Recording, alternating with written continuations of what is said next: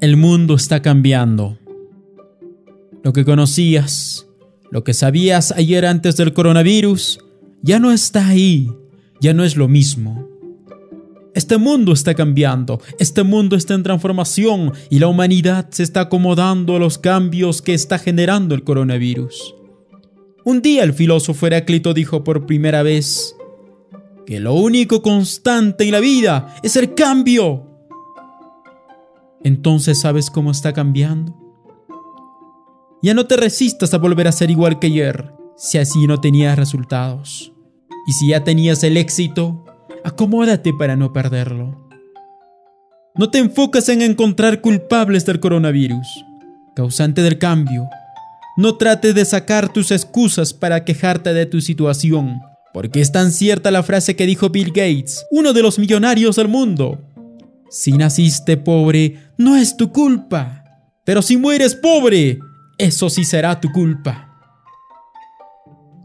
Que no te paralicen las noticias, los datos de infectados, muertes, falta de alimentos y el éxodo que están haciendo muchos, porque eso manipula tu reacción o tu comportamiento, para bien o para mal. La gente está muriendo como siempre, solo que ahora están registrando minuciosamente los alimentos están escasos y cuestan, como en algún momento o en algún lugar ya había pasado, solo que ahora nos sorprendió. Las migraciones y los éxodos humanos siempre habían sucedido desde la antigüedad, por culpa de algunos gobernantes o por huir de algún peligro como ahora. Si estás parado, pon tus pies firmes sobre la tierra. Si estás caminando, Párate y acomoda el peso de tu cuerpo. Levanta la cabeza. Mira a tus costados para saber quiénes te acompañan.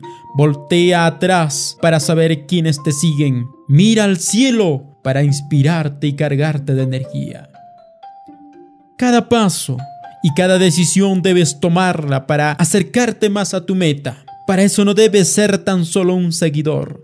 Debes convertirte en un soñador y luego en un creador. Debes ser un investigador y estudioso del cambio.